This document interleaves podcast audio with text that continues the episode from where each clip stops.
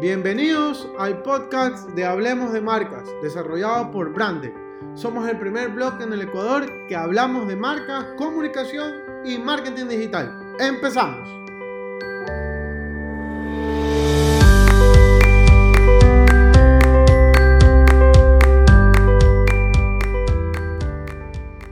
Hola amigos, ¿cómo están?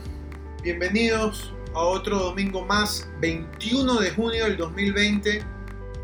Gracias por el espacio, por el tiempo de escuchar eh, este podcast creado por Brande eh, y dirigido por, por Mauricio Roleda, principalmente con la intención de poder incentivar a las personas a realizar sus emprendimientos, sus ideas y demás proyectos que uno tiene en la cabeza, ¿no? Y principalmente también eh, poder aprovechar ahorita el tiempo que estamos ahorita en, en cuarentena y poder hacer algo productivo y proactivo para nuestra carrera y profesión. Antes de empezar, el tema de hoy les quiero hablar acerca de marketing digital en tiempos de coronavirus.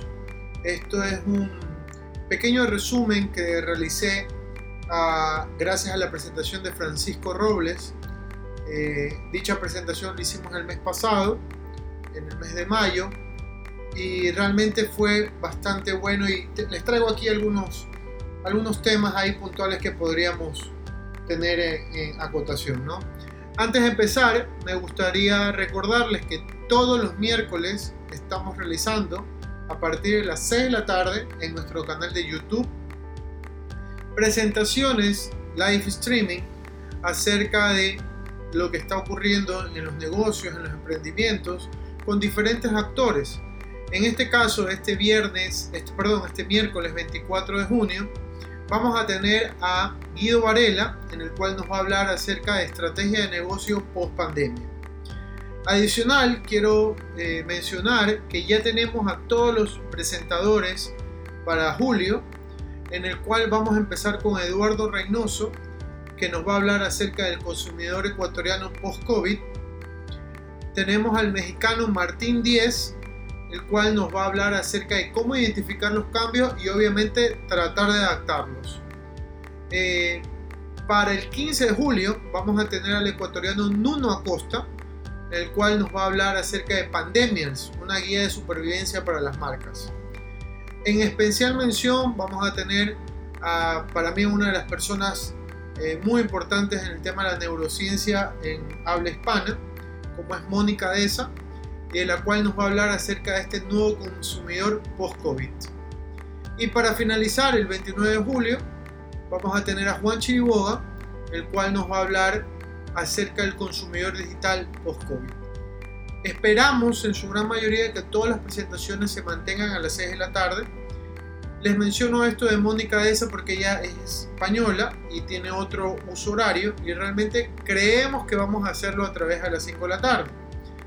Esperamos que no vaya a cambiar eso, pero igual manera ustedes pueden visitar nuestro canal de YouTube, lo pueden buscar, es grande y automáticamente les va a, invitarlos a que ustedes puedan seguirnos y que le den a la campanita para que les llegue todos los mensajes de los nuevos eh, presentaciones que vamos a tener para el mes de julio.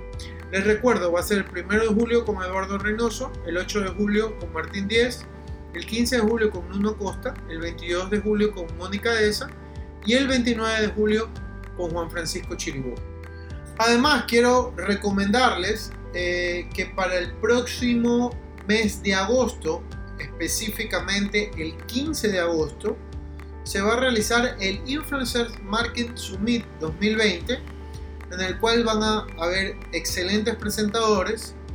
Se lo, está realizando Francisco Robles mediante eh, Influencers Marketing Summit. Ustedes pueden revisar la cuenta en Instagram, en donde tienen mayor información también los pueden seguir en las redes sociales de Facebook. Pueden buscar Influencers Marketing Summit y van a encontrar todos los presentadores que va a haber en ese día. Realmente es una gran variedad de presentadores, de ponentes. Eh, se los recomiendo real y espero que lo puedan aprovechar.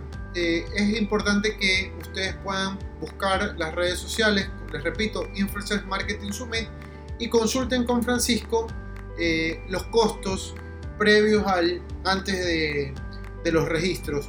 Pero realmente ahorita no tengo eh, las fechas de registro completas, pero ya me había pasado la información y estoy compartiéndola a ustedes en esta red, pues, en este espacio que tengo para, para hablar de estos temas. Bueno, entrando en materia, eh, nosotros hicimos una presentación con Francisco Robles en el mes de mayo, en el cual hablábamos acerca de el marketing digital en estos tiempos. Y realmente sabemos que ha sido un poco difícil para todos en general eh, hacer marketing digital. Quizás uno diría, bueno, es que todo el mundo está conectado, podríamos aprovechar. Claro que sí, podemos aprovechar, pero no todas las marcas pueden aprovechar por distintos tipos de negocios. Entonces aquí, eh, antes de dar como las recomendaciones finales que nos daba eh, Francisco, eh, yo quiero acotar cuatro puntos que mencionó dentro de la presentación.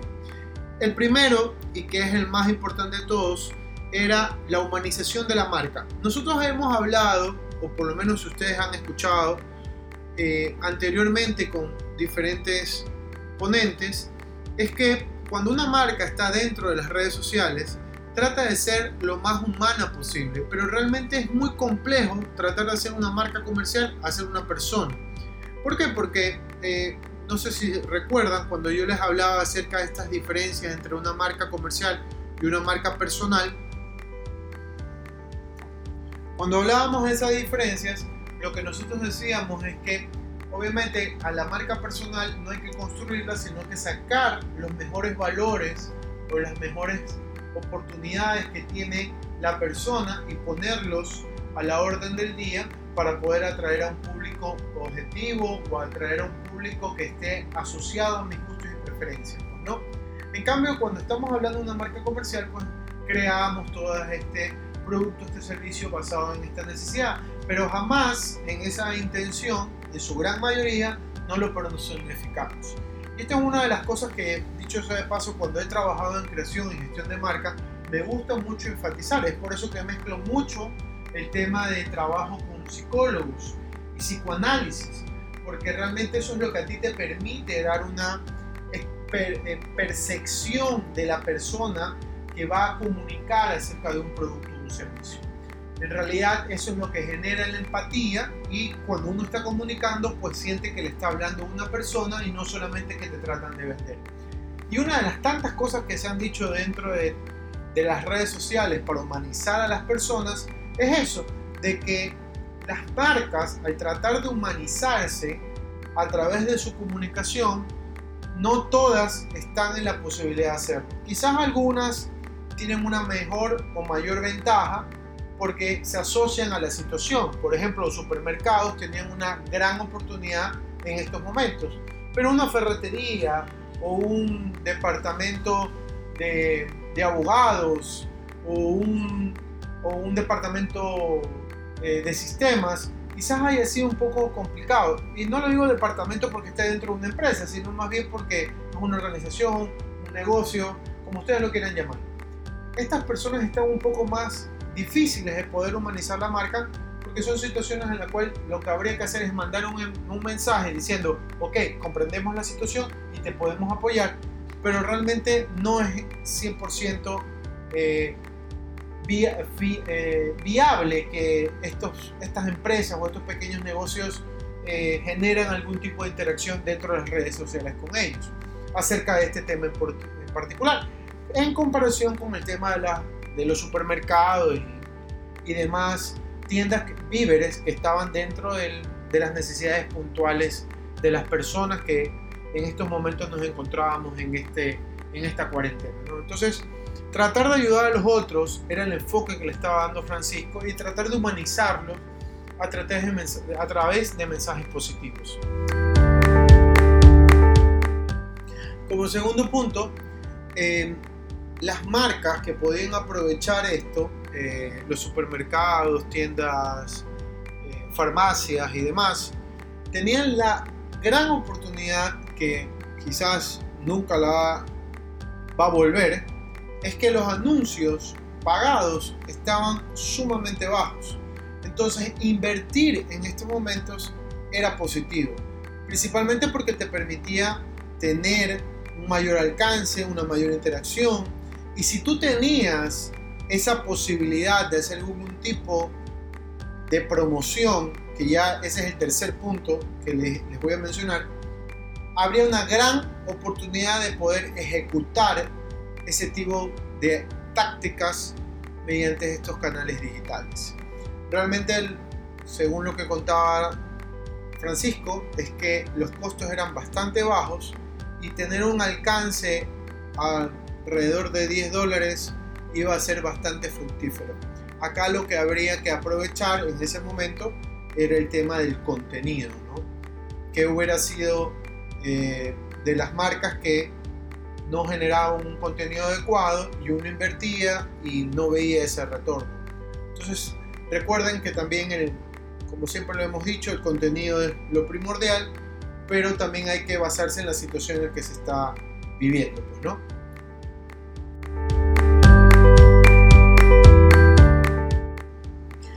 Ok, como tercer punto y que va ligado al segundo, era hacer una propuesta de tratar de subir esas conversiones. Al momento de uno tener los presupuestos de pauta bajo, podíamos enviar un mensaje de promoción, de descuento. Eh, en su gran mayoría lo que se hizo fue aprovechar el canal de envío, eh, porque obviamente no podían asistir a las perchas o no podían asistir a, a las tiendas o farmacias y demás. Entonces lo que se hizo fue la comunicación de ese estilo, decir al usuario que puede elegir mi marca y que yo le hago llegar el producto a su, a casa mediante este servicio de domicilio. Yo creo que en su gran mayoría eh, las marcas aprovecharon los costos y este tipo de mensajes para poder mantenerse eh, en ventas. Obviamente, como ya lo hemos dicho, eh, no todos lo pudieron hacer por diferentes motivos, no era la categoría, no era el momento y demás, pero eh, estos tres factores eh, son bastante relevantes y han sido bastante relevantes, creo que todavía lo siguen siendo porque todavía no hemos cambiado, eh, no hemos salido de, de la pandemia, por así decirlo, continuamos en cuarentena y todavía continúan los, los cuidados que debemos tener al momento de salir, ¿no?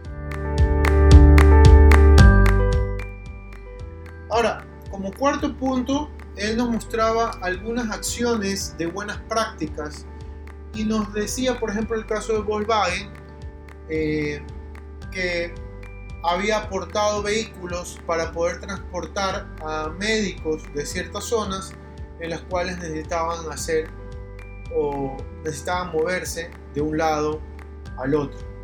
Realmente esto era más de goodwill de marca porque no es que va a ejercer una venta a través de esta acción, pero más bien va a hablar de ti y obviamente de forma positiva.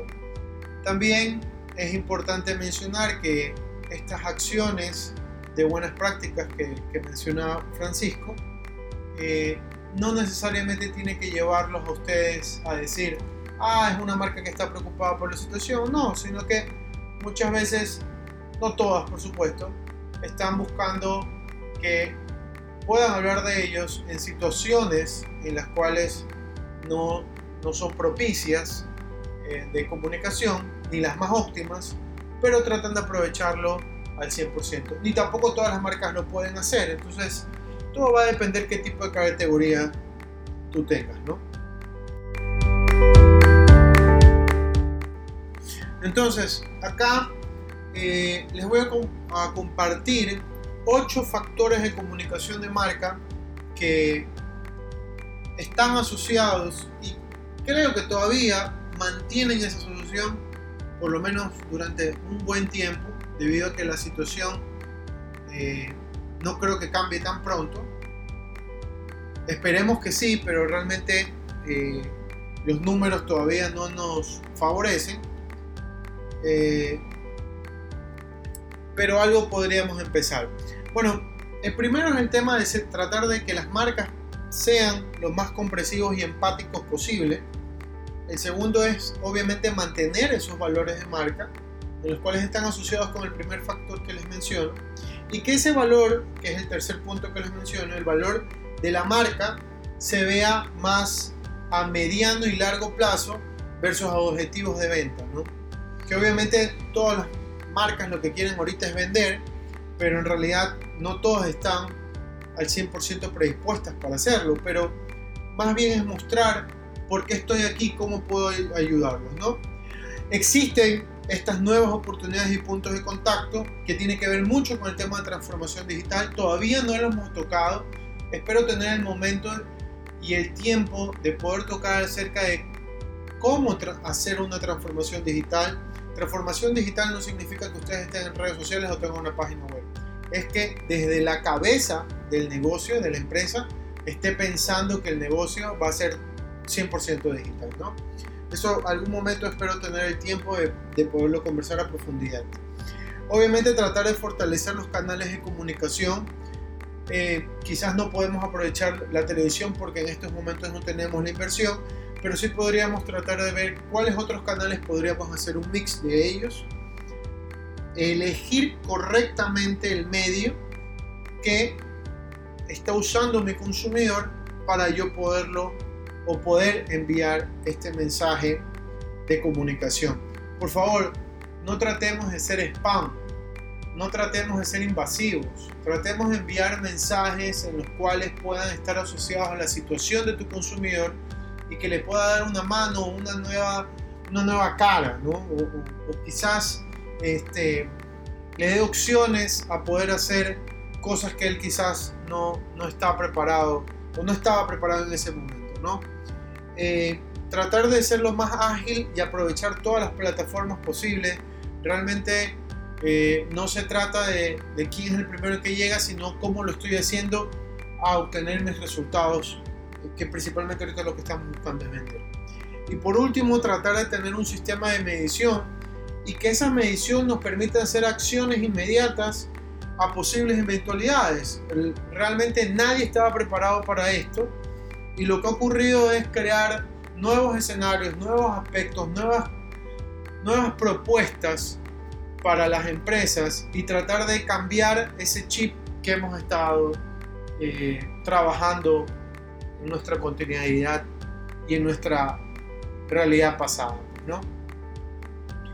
Realmente estas han sido algunas ideas eh, que yo comparto mucho con Francisco, es por eso que las traigo aquí en este podcast eh, me gustaría conocer eh, algún comentario de ustedes. Si me pueden escribir a hola sería fantástico y yo poder entender su input de la persona que está escuchándome y que me pueda decir, sí, Mauricio, estoy de acuerdo, no estoy de acuerdo, o me pueda mandar un correo y decirme, mira, creo que lo podría hacer así las empresas y los negocios. Realmente para nadie ha sido fácil ni creo que va a ser fácil durante todo este tiempo, pero lo que ha hecho eh, esta pandemia es poder acelerar los procesos que ya la gran mayoría de las empresas estaba tratando de trabajar. Entonces, si te gustó este podcast, por favor, compártelo a un amigo. Eh, también me puedes buscar en Spotify, brande-, hablemosdemarcas.com, en donde vas a encontrar todos mis podcasts. Además, te invito a que visites mi página web hablemosdemarcas.com y que nos sigas en nuestras redes sociales de, de branding, guion bajo branding, en Facebook, en Instagram, en Twitter. Les agradecemos por su tiempo y les recuerdo, nunca dejen de innovar. Nos vemos.